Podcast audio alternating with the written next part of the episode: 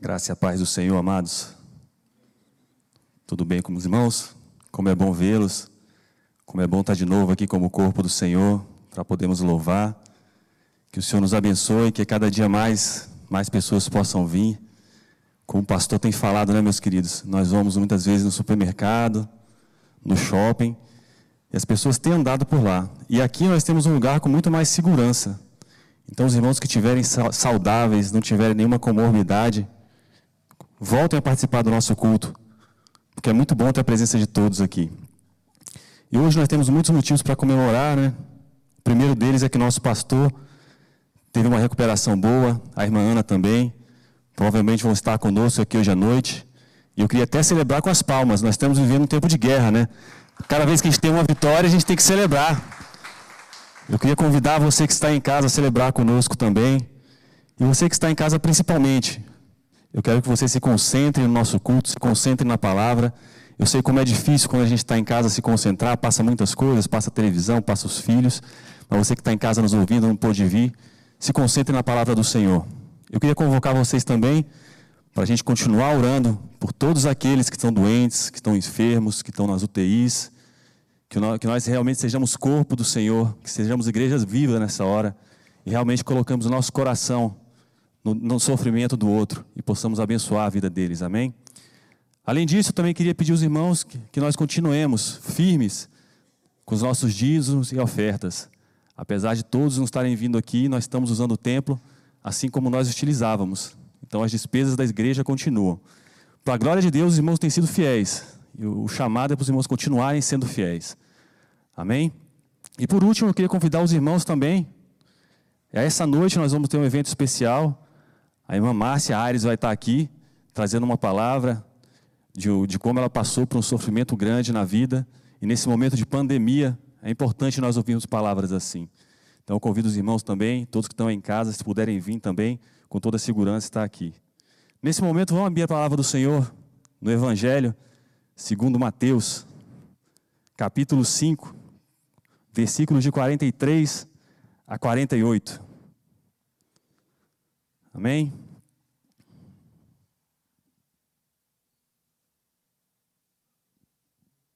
Evangelho de Mateus, capítulo 5, versículos de 43 a 48. A palavra do Senhor nos diz assim, meus queridos: Ouvistes o que foi dito: amarás o teu próximo e odiará o teu inimigo. Eu, porém, vos digo: amai os vossos inimigos, bendizei os que vos maldizem, fazei o bem ao que vos odeiam, e orai pelos que vos maltratam e perseguem, para que sejais filhos do vosso Pai que estás nos céus, porque faz que o, seu sol, porque faz que o seu sol se levante sobre os maus e os bons, e a chuva desça sobre os justos e injustos. Pois se amardes o que vos amam, que galardão tereis? Não fazem os publicanos também o mesmo? Se saudares unicamente os vossos irmãos, que fazeis demais? Não fazem os publicanos também o mesmo? Sede, pois, perfeitos, como o vosso Pai que estás nos céus. Amém. Vamos curvar nossa cabeça, vamos orar nessa hora. Pai querido, Pai amado, Paizinho, nos colocamos juntos em Tua presença nessa hora, como igreja Tua. E pedimos, Pai, que Teu Espírito Santo esteja conosco nessa manhã maravilhosa, falando aos nossos corações, que o Senhor possa penetrar no mais íntimo dos corações, Senhor. Que a Tua palavra, Pai, entre no mais íntimo e venha trazer transformação, trazer mudança, trazer novos relacionamentos. A Tua palavra maravilhosa, Senhor, para tocar nos nossos corações. E nós abrimos juntos, Senhor, nossos corações, nossas mentes, para receber de Ti, Senhor, nessa manhã. Fala aos nossos corações. Aproveitamos também para orar por aqueles que estão sofrendo, aqueles que estão em leito de TI, tantas famílias sofrendo nesse momento, Senhor. Tantos aqui da nossa igreja, temos notícias de mais irmãos hoje também que estão passando por dificuldades. Que o Senhor esteja ali, Pai, atuando com a tua mão de poder. Mas nessa hora, Paizinho, nós pedimos que o teu Espírito Santo nos dê atenção, que nós possamos, Pai, meditar na tua palavra e crescer no conhecimento dela. Em nome de Jesus. Amém. Meus queridos, nós estamos hoje dando continuidade ao estudo do Sermão do Monte, que é a maior pregação de todos os tempos.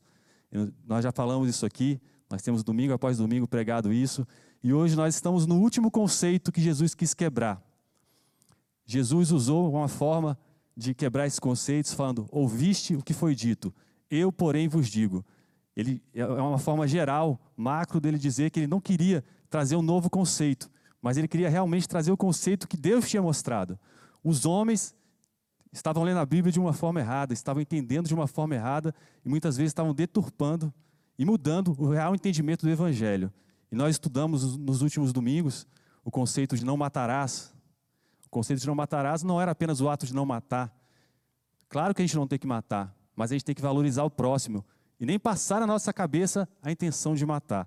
E hoje a gente chega em mais um desses princípios que eu diria, em termos de escala, um dos mais difíceis e um dos que mais mexe com a gente, que é amar os nossos inimigos.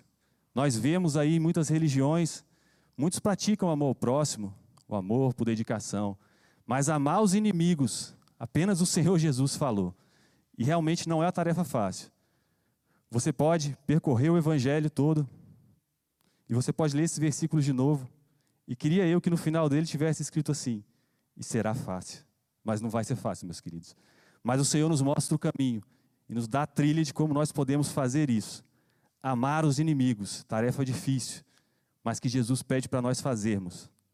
Amém? Amar os vossos inimigos, bendizer os que vos maldizem, fazei o bem aos que vos odeiam, orar pelos que vos perseguem e vos maltratam.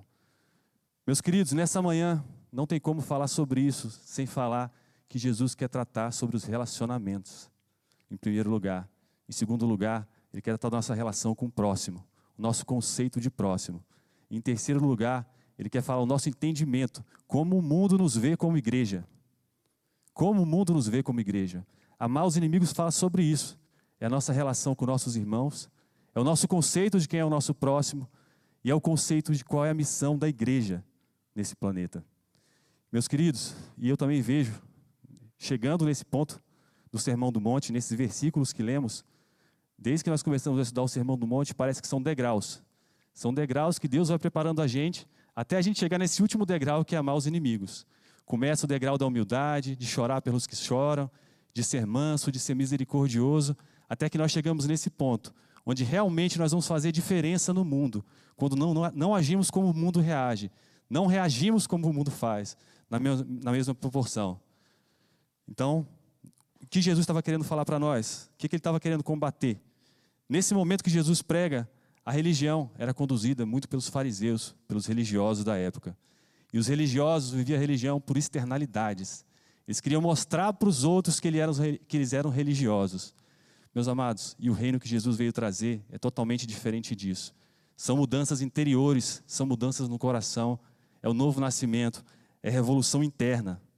Os judeus e os fariseus principalmente, eles se gabavam de serem religiosos, de conhecer a lei. E tem até uma figura que eles pareciam uns pombos assim, enchiam o peito e saíam nas ruas cuspindo religião nos outros. Um absurdo. E Jesus, ao ver aquilo, veio trazer a cultura do reino. A cultura do reino é totalmente diferente disso. É a gente se preocupar com o outro, é a gente ser submisso, é a gente rejeitar, é a gente se humilhar diante de Deus, dos homens, para a gente poder ser exaltado. Amém? Os irmãos estão acompanhando aí? Podem dar um amém junto comigo? Amém? Meus queridos, os fariseus, vocês podem ver, nós tivemos o privilégio esse ano de estarmos estudando desde o início do ano os milagres do Senhor. E uma semana antes da pandemia, de nós irmos para isolamento, nós começamos a estudar o primeiro milagre. Eu não sei se os irmãos é, lembram disso, mas foi marcante porque nós tivemos um momento, e ainda estamos um momento de muita angústia no mundo, de muito sofrimento. E o Senhor nos levou a mostrar milagre após milagre que Ele é um Deus do impossível, é um Deus de milagre. Então nós aqui, Ministério 1, estávamos no meio da pandemia, mas estudando milagre a milagre de um Deus que cura, de um Deus poderoso, um Deus que se entregou por nós e curou o coxo, curou o manco, curou o cego. E qual é o problema disso? Que em cada um desses milagres, ou na maioria deles, tem um pessoal lá que estava no meio do milagre, não para acompanhar, para torcer pelo milagre, mas para ver se a regra estava sendo cumprida. Meus queridos, é um absurdo isso. Às vezes um coxo, um, um, um leproso, uma pessoa que totalmente desgarrada da sociedade, era curada, liberta, ganhava uma vida nova. Ao invés de eles abraçarem aquela pessoa, eles estavam preocupados se a regra estava sendo cumprida. Para a gente trazer para o nosso tempo, eles seriam mais ou menos que nem o VAR. Não sei se os irmãos acompanham futebol. Os fariseus atuavam mais ou menos dessa forma. Jesus fazia o milagre, curava o cego, o cego começava a ver, eles iam, corriam para a regra, se estava na regra, não está na regra não. Quase falavam assim, descura, só volta a ficar cego de novo. Um absurdo, meus queridos. E a revolução que Jesus veio trazer é totalmente diferente disso. E o que nós temos que nos preocupar nos nossos dias é para hoje, meus queridos. Nós temos que nos preocupar e não sermos como esses fariseus. Quando Jesus estiver operando um milagre, atuando em nosso meio, nós não ficarmos só preocupando com regras, criando regras. E mais que isso, nós temos que preocupar como o mundo tem nos visto. Sem dúvida, que maravilha, o nosso pastor e a irmã Ana chegaram aqui, muito bom ver vocês aqui, que motivo de alegria. Glória a Deus. Como o mundo nos vê. Os fariseus, sem dúvida, não estavam representando o povo de Deus. Estavam representando externalidades, não tinha nada a ver com o reino. E muitas vezes, infelizmente, hoje, o mundo tem visto a igreja do Senhor dessa forma. Eu não sei quantos, quantos irmãos já leram o livro do, do pastor Philip Jansen, um livro muito famoso, Maravilhosa Graça. Eu aconselho os irmãos lerem. Cada capítulo dele ele fala de um aspecto da graça, usando uma situação prática da vida, uma situação real que aconteceu. E no primeiro capítulo, ele expressa muito essa realidade de como o mundo vê a igreja. Uma prostituta procura o pastor, desesperada, porque ela está sem dinheiro, não consegue mais se sustentar, está fazendo coisas terríveis para poder manter a vida dela, uma situação deplorável. Ela tem uma filha, e o livro cita coisas terríveis que ela tem que fazer para sustentar ela, a filha dela e o vício dela. E o pastor se consterna com aquilo e faz um convite, a convida para ir para a igreja. E a resposta dela, meus queridos, é exatamente a resposta que muitas vezes o mundo e a visão que o mundo tem de nós. Ela responde para ele: Por que eu iria para a igreja? Eu já me sinto tão terrível. Eles vão me fazer sentir pior. Meus amados, assim como os fariseus, muitas vezes a igreja do Senhor quer ser santa, mas quer os seus santos acusadores, impositores, não os santos que amam, os santos que abraçam, os santos que acolhem. E o Senhor, quando fala de amar os inimigos, está falando que Ele quer esses santos. Os santos que realmente abraçam, que acolhem, que estão perto, que estão próximos. Amém? E essa semana também, né, amados? A gente não precisa ir para os Estados Unidos, ouvir o Felipe antes falar isso. A religiosidade está em nosso meio também. Infelizmente, também tivemos a triste notícia essa semana de uma desgraça que aconteceu na nossa nação, que foi aquela menininha de 10 anos, que foi violentada por anos, uma situação terrível, deplorável, muito triste, e conseguiu ficar pior, meus queridos, com a atuação da mídia, divulgando mais e mais informações sobre aquilo. Para piorar, grupos políticos usando a informação para interesses próprios. E ainda, pior ainda, a igreja, em vez de ser aquela que acolhe, que abraça, indo acusar. Muitas vezes dizendo que é pró-vida, mas é só pró-nascimento não pensam na vida como um todo, não acolhem e não são misericordiosos. E amar os inimigos passa a gente pensar nas nossas relações com os nossos próximos mais próximos, expandir o nosso conceito de próximo e expandir o nosso conceito de reino de, de Deus. Amém? E para isso nós vamos caminhar um pouquinho, para a gente entender esses versículos que nós lemos hoje, a gente vai ter que voltar um pouquinho, não precisa abrir a Bíblia, mas nos conceitos que Jesus falou no Sermão do Monte porque são conceitos importantíssimos para a gente chegar nesse último princípio, que é amar os inimigos e perdoar todos que nos ofendem. E para começar, amados, como eu falei no começo, o Sermão do Monte é o ponto alto da pregação de Jesus. Eu não sei se os irmãos se atêm a isso, mas o Deus Criador, como diz um cantor que eu gosto muito, Felipe Valente, aquele que não cabe no céu dos céus, pediu para morar no meu coração. Vocês já pensaram nisso? O nosso Deus é aquele que não cabe no céu dos céus, ele é de eternidade a eternidade. Ele era, ele é e ele será. Ele criou todas as coisas. E nesse momento aqui, ele mandou seu filho. Então o amor de Deus se materializou por nós, com o filho dele aqui na terra. Jesus Cristo veio como homem, começou seu ministério, fez milagres e está aqui nesse momento que nós estamos estudando, mostrando como é que é a cultura do reino dos céus. O que é a cultura, meus amados? É como a gente vive, como a gente anda, como a gente pensa. Nós temos a cultura brasileira. Muitos fora do Brasil vão falar do samba, de algumas coisas que o pessoal vê de fora a gente. E Jesus está falando aqui, ó, os servos de Deus, do reino de Deus, a minha cultura, começa aqui na terra com vocês e vai continuar no céu.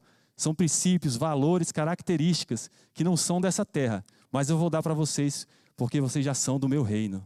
Então, amados, que maravilhoso a gente poder infelizmente, no momento de pandemia, mas ter essa revelação do Senhor e poder ser fortalecidos pela graça dele e poder saber como é que é a visão de reino. E qual o problema que nós tivemos, amados? Que Jesus teve. Jesus estava falando uma coisa totalmente do que os judeus estavam esperando, totalmente contrária ao que os judeus estavam esperando. A Bíblia do Novo para o Antigo Testamento são 400 anos que ficaram sem profecias. E naquele tempo os judeus estavam esperando que Jesus sim subisse no monte, que sim ele fizesse um discurso inflamado, mas era um discurso inflamado para convocar todo mundo para uma guerra. Eles esperavam que Jesus fizesse igual o filme 300. Senhores, vamos nos unir. Vamos derrubar as muralhas e vamos tomar o império de Roma e seu reino vai ser instalado. E Jesus fala o contrário. Até quando ele está com Pilatos, Pilatos questionando ele: Você é rei? E ele fala: Não, meu reino não é deste mundo. Ele não fala que não, ele fala que meu reino não é deste mundo. E é isso que ele veio pregar. E os judeus não conseguiram entender essa loucura maravilhosa que é o Evangelho. São, são valores e princípios totalmente diferentes do mundo. E Jesus começa as bem-aventuranças, e bem-aventurado já é uma palavra forte, meus queridos. Bem-aventurado quer dizer felizes, como nós estudamos aqui. E como o homem sem Deus busca a felicidade, né? Nós vemos na história toda, desde Aristóteles, todos os filósofos que passaram depois, Pascal, Nietzsche, vão tentar explicar de alguma forma um caminho para a felicidade. Vários profetas no mundo aí, ditos messias, tentando explicar. E Jesus, a primeira palavra que ele fala no sermão dele, para ser feliz, tem que seguir o que eu estou falando. Olha que maravilhoso, nosso Deus é direto. Ele não, não faz desvios. O que ele quer falar, ele fala direto. E como diz também o autor John Piper, americano, o problema do homem não é a busca pela felicidade, é se contentar com a felicidade mínima. E os homens buscam a felicidade em vários lugares. Os homens, principalmente, sexo masculino, os homens mesmo, normalmente no mundão gostam de ter carro, de buscar posses, posses materiais. Mas, amado, se você pensar que você comprar uma Ferrari hoje, passa um ano ela já não está mais nova, sua felicidade já diminui. Na verdade, muito menos que isso. Quando você sai da concessionária, ela está com um valor muito menor. E muita gente busca os seus prazeres, busca felicidade em viagens, em casamento, no seu relacionamento. E Jesus fala que a felicidade não está em nada disso. É um conceito totalmente diferente do mundo. A felicidade começa em você ser humilde de espírito. Bem-aventurados os humildes de espírito, porque deles é o reino dos céus. Amém? E ser humilde de espírito, meus queridos, não é você ser rebaixado, você vender seus bens, seus, seus bens materiais e virar um monge, assim como pensava São Francisco de Assis. Ser humilde de espírito é a forma como você se relaciona com Deus. Você chega diante dele sem nenhum orgulho, com o coração vazio, puro, para poder ser cheio da presença dele e realmente começar a fazer diferença e a viver o reino dele aqui nessa terra. Amém? Eu vou falar sobre três características, não vou falar sobre todas, senão a gente voltaria à primeira ministração sobre o Sermão do Monte. Mas eu vou falar de três que eu acho muito importantes para a gente conseguir compreender como amar os nossos inimigos. A segunda dela é chorar com os que choram. Oh, Bem-aventurado os que choram, porque serão consolados. Chorar aqui, meus queridos, não é apenas um choro de você chorar por uma coisa triste que aconteceu na sua vida, como nós temos sofrido aqui muito com o Covid. Não é chorar por causa de um time de futebol, por causa da derrota de um time de futebol. Hoje eu posso até falar de futebol, que fazia anos que eu não falava, meu time estava sempre nas últimas colocações. E até ontem, pelo menos, ele está como líder agora, faz anos que eu não vejo isso. Então hoje eu posso falar de futebol, amanhã eu já não sei. Mas não é esse choro que Jesus está falando. É o choro do arrependimento. É o choro da gente não se conformar com o pecado. É o choro do quebrantamento. E eu queria que os irmãos abrissem comigo para vocês entenderem esse choro é o choro de Davi, quando o profeta Natan confronta ele em relação ao pecado. Salmo 51, do versículo 1 ao versículo 4. O que, é que Davi fala? Davi poderia muito bem ter mandado matar o profeta, ter escondido o pecado, mas não. Olha o que ele fala, meus queridos: o choro do quebrantamento.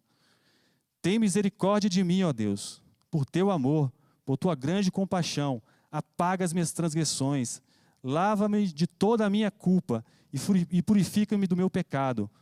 Pois eu mesmo mereço as minhas transgressões, e o meu pecado sempre me persegue. Contra ti, só contra ti pequei, e fiz o que tu reprovas, de modo que a justa que é, que é justa a tua sentença, e tem razões para condenar-me. Amados, a característica dos que são do reino dos céus, da cultura do reino, é você ser humilde, é você não se acomodar com o pecado nosso de cada dia. E é isso que Jesus nos chama. Quando nós conseguimos vencer essas coisas, nós conseguimos dar um próximo passo expandir nosso conceito para amar os nossos inimigos. E o último ponto que eu queria falar dessas bem-aventuranças são os misericordiosos. E isso é uma coisa que nós temos vivido no dia a dia do nosso WhatsApp. Nós somos os misericordiosos, aqueles que colocam o coração no problema dos outros. E aqui vai um alerta, meu querido. Nós temos acompanhado, eu vejo muitos irmãos orando pelos outros. É muito lindo ver isso, a igreja do Senhor viva naquele nosso grupo do WhatsApp da igreja. Mas eu quero te convocar também, sempre que você que não está participando, tente achar um, daquele, um dos pedidos ali, ore. Realmente se coloque a pessoa na presença de Deus, se preocupe com ela, veja como é que estão as notícias. Isso é você colocar o coração, coração no problema do outro e ser servo de Deus aqui na terra. E nós temos que continuar com isso. Então, meus queridos, após passar esses primeiros conceitos e características, Jesus entrou, como nós falamos, para quebrar princípios que estavam sendo entendidos errados. Aí nós vamos agora entrar no que nós lemos hoje, o versículo 43 e 44. Ouvistes o que foi dito: amarás o teu próximo e odiarás o teu inimigo. Eu, porém, vos digo: amai os vossos inimigos, bendizei os que vos maldizem, fazei bem ao que vos odeiam, e orai pelo que vos maltratam e vos perseguem. Meus queridos, se você voltar na Bíblia toda, você não vai achar lugar nenhum Jesus, Deus, mandando odiar alguém. Você vai achar pontualmente Deus destruindo algumas nações como forma pontual de mostrar sua justiça. Mas como mandamento você não vai achar. Inclusive, em Levítico 19, 18, Deus, no mandamento está escrito: amarás o teu próximo como a ti mesmo. Então, meus queridos, o que eles fizeram aqui foi alterar totalmente o conceito. Eles realmente mandavam, é, mandavam é, amar o próximo. E a questão, o próximo deles era realmente quem é muito próximo deles. Era o povo deles e os mais próximos. Os demais eram todos inimigos. E eles criaram uma verdadeira cultura do ódio. E pasmem, meus queridos, você tinha que odiar mesmo, era mandamento. Se você não odiasse os outros, você estava descumprindo o mandamento. Que loucura! A que ponto eles chegaram? E Deus nunca pediu isso a eles. E eles tinham essa cultura do ódio. Agora, trazendo para os nossos dias, meus queridos. Será que isso muitas vezes também não é o que a gente faz? A gente escolhe muitas vezes quem a gente quer amar, quem a gente quer estar próximo. A gente pode não ser, tornar o outro inimigo, mas a gente também não quer se aproximar e não quer saber. E quando a gente fala aqui de amar os inimigos, Deus está tá querendo nos dizer que nós devemos expandir o nosso conceito de próximo. Próximo não é só quem a gente gosta de estar junto. Esses são amigos, são muito legais. Mas a gente tem que expandir o nosso conceito de próximo para realmente instituir o reino de Deus aqui na terra. Então esse conceito não pode estar dentro do povo de Deus. E uma segunda pergunta que a gente, logo que a gente começa a ler isso, a gente pergunta: por que, que eu tenho que amar os inimigos? Aí no versículo 45, Jesus já responde: para que sejais filhos do vosso Pai que estás nos céus. Nós fomos feitos para ser imagem e semelhança do nosso Senhor. O nosso Pai nos amou quando nós éramos inimigos dele. Assim como fala o apóstolo Paulo, quando nós éramos inimigos do Senhor, ele nos reconciliou. Ainda mais nós agora, que somos filhos dele, temos que amar muito mais ao nosso próximo, ao nosso irmão, a quem nos persegue, a quem nos odeia. E é impressionante ver como tem características que passam de pai para filho e tem características que a gente acaba adquirindo sem querer. Tem coisas que são naturais, né? Quem tem filho sabe. Quando nasce, tem muita característica que a gente olha para a criança, meu Deus, parece eu aqui. E tem outras que a gente quer ter do nosso pai. Essa aqui é uma delas que a gente tem que buscar ter igual do nosso pai. Eu me lembro quando eu era pequeno, meu pai tocava violão. E uma das coisas que eu queria aprender era isso, tocar violão, porque eu achava tão bonito ele tocar violão. Mas eu não ia conseguir fazer isso se eu não treinasse, não estudasse, não me dedicasse. E falar de amor, meus queridos, é atitude. Então, amar os inimigos é uma atitude. Você não tem como falar, vou amar, ficar sentado parado esperando o amor vir. Você vai ter que decidir amar. Começa pela oração. Coloque em oração a pessoa que você está achando que é sua inimiga. Coloque em oração a pessoa que está te ferindo. Que aí realmente as coisas vão começar a acontecer. Vamos agora passar para o versículo 46, meus queridos. Estão acompanhando comigo? Amém? Porque faz o seu sol, faz que o seu sol se levante sobre os maus e os bons, e a chuva sobre os justos e injustos. Esse versículo mexeu muito comigo, sobre dois aspectos, meus queridos. Deus atua fora da nossa dimensão. Nós não conseguimos encaixar Deus na nossa caixinha. Por que eu digo isso? Porque se fôssemos nós, com a nossa mente humana, sem dúvida, a gente ia escolher para amar só quem a gente gosta. E Deus faz o seu sol nascer sobre os maus e os bons. ele atua, atua fora da nossa dimensão. Então, meus queridos, nós também temos que atuar que nem ele, fora de pensar, não limitar a nossa atuação a dentro dos nossos conceitos. E aqui vai uma coisa que Deus falou muito comigo, e é um dos temas principais que nós temos que meditar hoje. Quem são os nossos inimigos? Jesus fala: amai os vossos inimigos. Quem são os nossos inimigos? Para muitos aqui devem estar pensando: pode ser um pai que te tratou mal, que não cuidou de você, uma mãe, pode ser aqui um irmão da igreja, pode ser um vizinho, pode ser uma figura que normalmente a gente trata como inimigo, que é nosso chefe, pode ser às vezes um funcionário nosso. O chefe normalmente é uma figura que quando a gente fala de inimigo, muita gente pensa, né? O chefe, já bota a cara do chefe assim. Infelizmente eu tive um chefe realmente foi pesado, foi muita prova para orar por ele. E todo, acho que cada um aqui pode contar uma história dessa. Mas quem são os nossos inimigos? É um inimigo, um irmão, um parente, um primo? Meus queridos, nenhum desses são nossos inimigos. Nós só temos um inimigo, que é o acusador das nossas almas. Todos esses são pessoas, imagem e semelhança do nosso Senhor. Que Deus faz o sol nascer sobre eles, faz o sol nascer sobre a gente. Deus ama a cada um, cada um desses, como Ele nos ama. E nós temos que expandir esse conceito de amor para podermos instituir o reino dos céus aqui na terra. E faço um parênteses aqui para contar uma situação que tem acontecido no Brasil, que tem feito o amor diminuir, as relações serem quebradas. E através dessa palavra, o Senhor quer tocar nos nossos corações sobre isso. Desde 2014, nós temos visto uma verdadeira guerra no WhatsApp. Meus queridos, começou por causa da eleição, e cada um defendendo seu partido político, suas ideias. E daqui a pouco essa discussão se ampliou Hoje em dia o pessoal briga até por comida, quer que a sua opinião sobre comida seja melhor que a do outro, e são grupos se acabando. Se eu perguntasse aqui para os irmãos, eu tenho certeza que eles iam poder contar quantas pessoas saíram do grupo e quantos relacionamentos foram quebrados por causa que nós queremos impor nossas opiniões. Meus amados, que coisa pequena.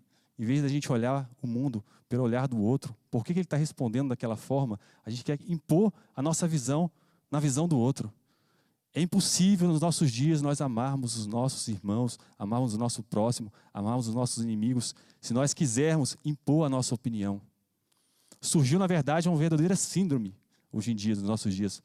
Qual é a síndrome? Do eu estou certo. Você não se importa o que o outro está pensando. Na verdade, você está sempre certo. A sua opinião é que vale. Meus queridos, nós temos que quebrar isso, nós temos que quebrar isso. Para amar os nossos inimigos, nós temos que acabar com essas divergências. E Deus quer hoje trazer para a gente, meditar sobre isso. Nós temos quebrado a relação pelo que realmente importa. Nós temos nos colocado no lugar dos outros. Nós temos colocado o nosso coração no coração do outro. Essa semana eu estava lendo um livro, fazendo um parênteses aqui, meus queridos, que eu comprei, não porque eu gosto de livro de autoajuda, mas porque a livraria Leitura do Pi estava vendendo os maiores livros lá por 10 reais, que ela está fechando. Infelizmente ela está fechando. E é um livro muito importante, assim, best-seller de, de autoajuda. Mas é um livro muito profundo que mostra muitas pesquisas. É, como influenciar a pessoa e fazer amigos. Ele foi escrito em 1960, já foi republicado N vezes, mais de 50 milhões de pessoas já leram o livro. Ele conta histórias de pessoas, as pessoas que mais influenciaram empresários, situações no mundo, os homens mais ricos, dos mais ricos aos mais influentes do mundo. E no capítulo 1 dele, logo, ele fala uma coisa que fala muito sobre isso aqui. Muitas vezes a gente quer convencer as pessoas pela nossa opinião. E ele prova que as pessoas não são convencidas pelas nossas opiniões quando a gente discute com elas. E o capítulo 1 é essa: não critique, se coloque no lugar do outro. Aí eu olhei para o livro e falei: rapaz, isso aqui está em Filipenses. O pessoal faz um livro desse, vende tanto, a Bíblia já fala isso faz tempo. Não façais nada por vanglória nem por partidarismo. É um best-seller vende vendendo uma ideia que já era bíblica. E os próximos capítulos do livro seguem coisas bíblicas também.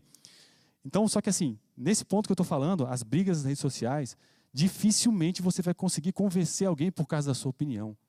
Volte para trás, dê um passo atrás, respire, ore, depois responda, meus queridos. Amém?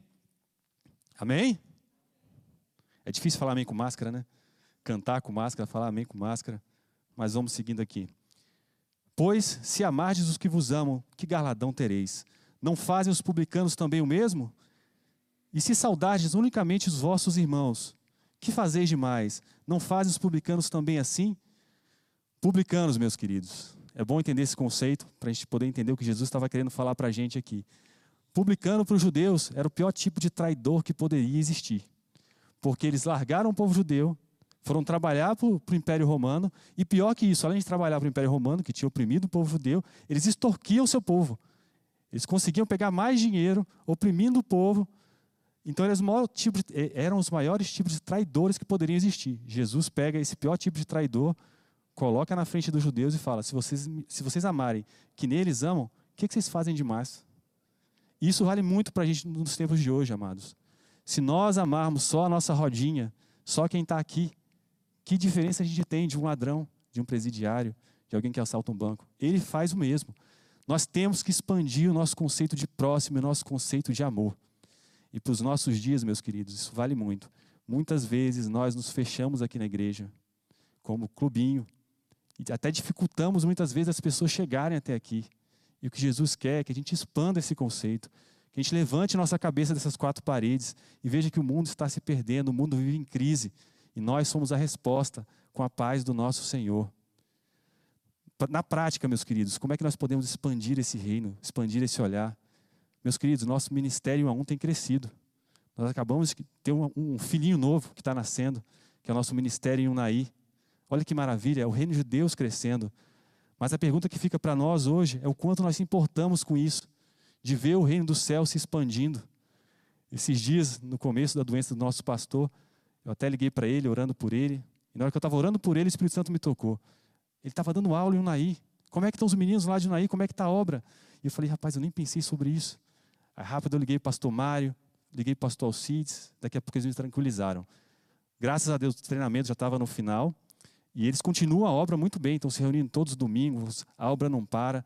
Mas surgiu esse alerta no meu coração. Amar os inimigos, tem que amar os próximos. E amar os próximos, a gente tem que fazer a nossa igreja fazer a diferença. A gente tem que expandir o olhar. Ministério a um, nós temos que expandir o nosso olhar. Nosso ministério cresceu, nós temos ministérios em volta. Nós temos que apoiar, nós temos que orar, nós temos que nos reunir, nos preocupar com eles. Amém?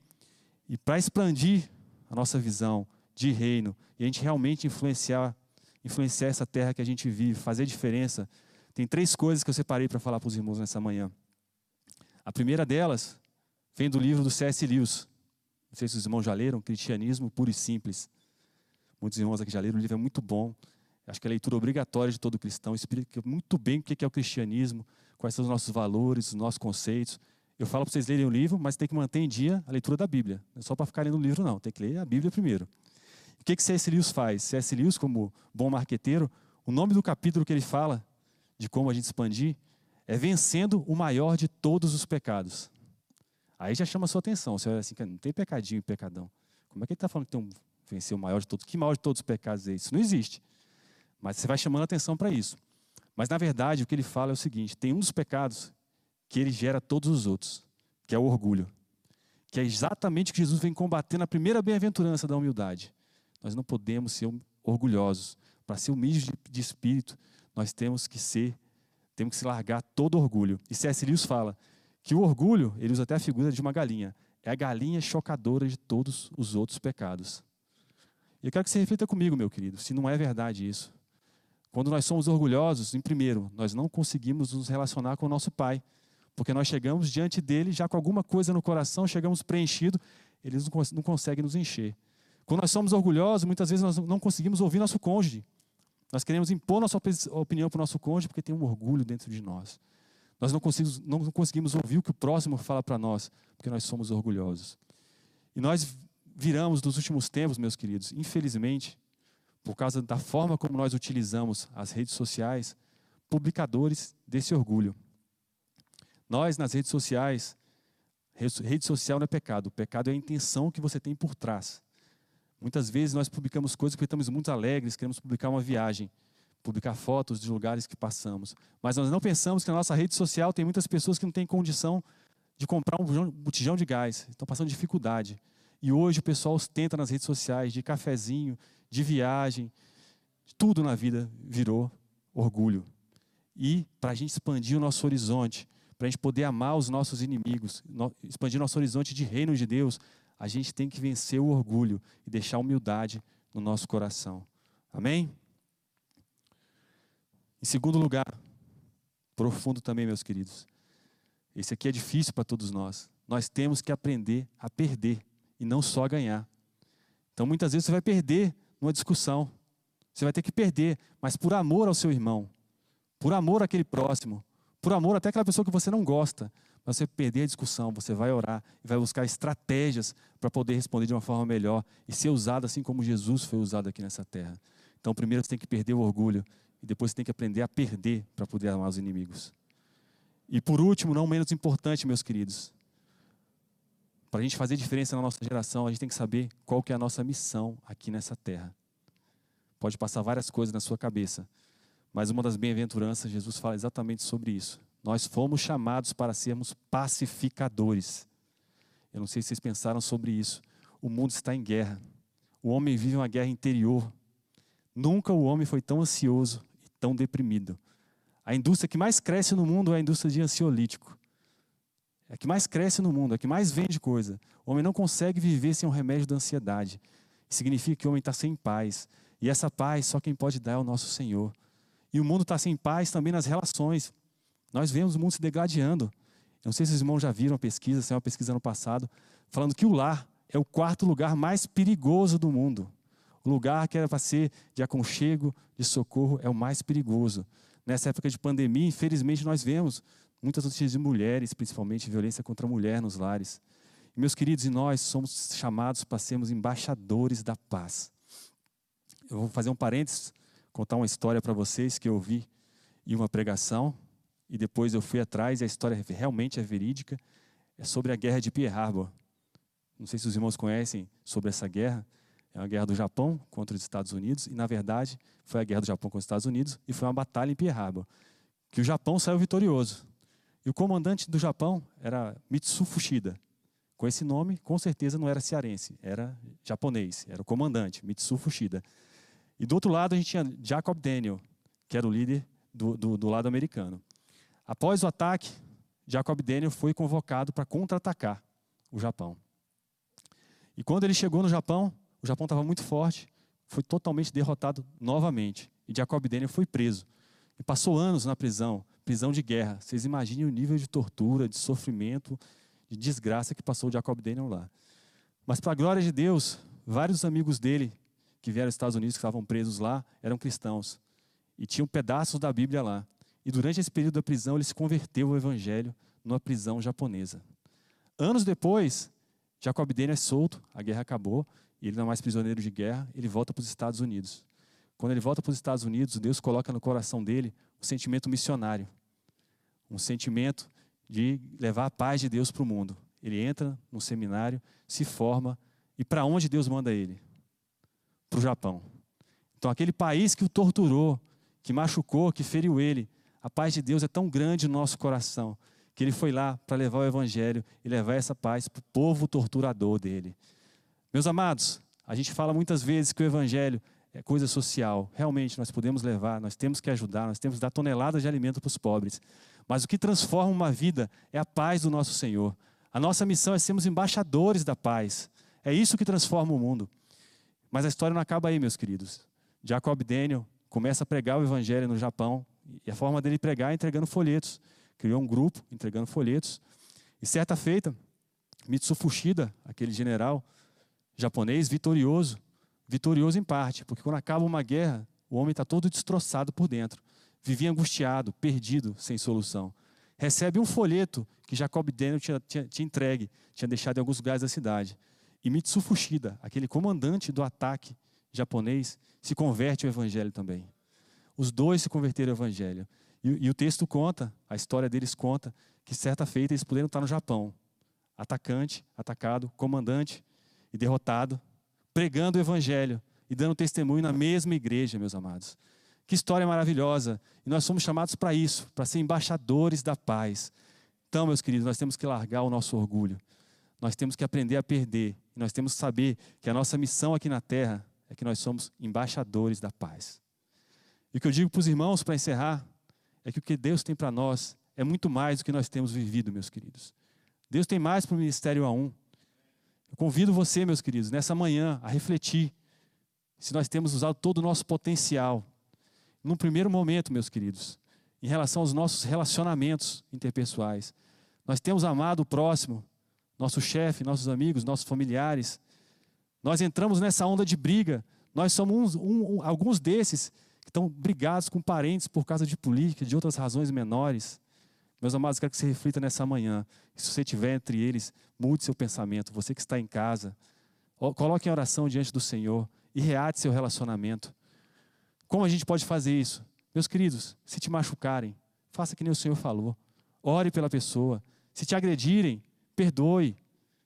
Se te baterem, se falarem mal de você, use a força da oração. Meus queridos, não vamos pagar com a moeda desse mundo, vamos pagar com a moeda do Evangelho, levando a paz e deixando a brasa ficar sobre a cabeça do outro, não sobre a nossa. Nós somos embaixadores da paz. E para a nossa igreja, vamos expandir, meus queridos. Vamos expandir a nossa visão e vamos atuar como pacificadores onde nós estivermos. Vamos abençoar nossos vizinhos, vamos abençoar o nosso trabalho, vamos levar a paz onde nós pudermos.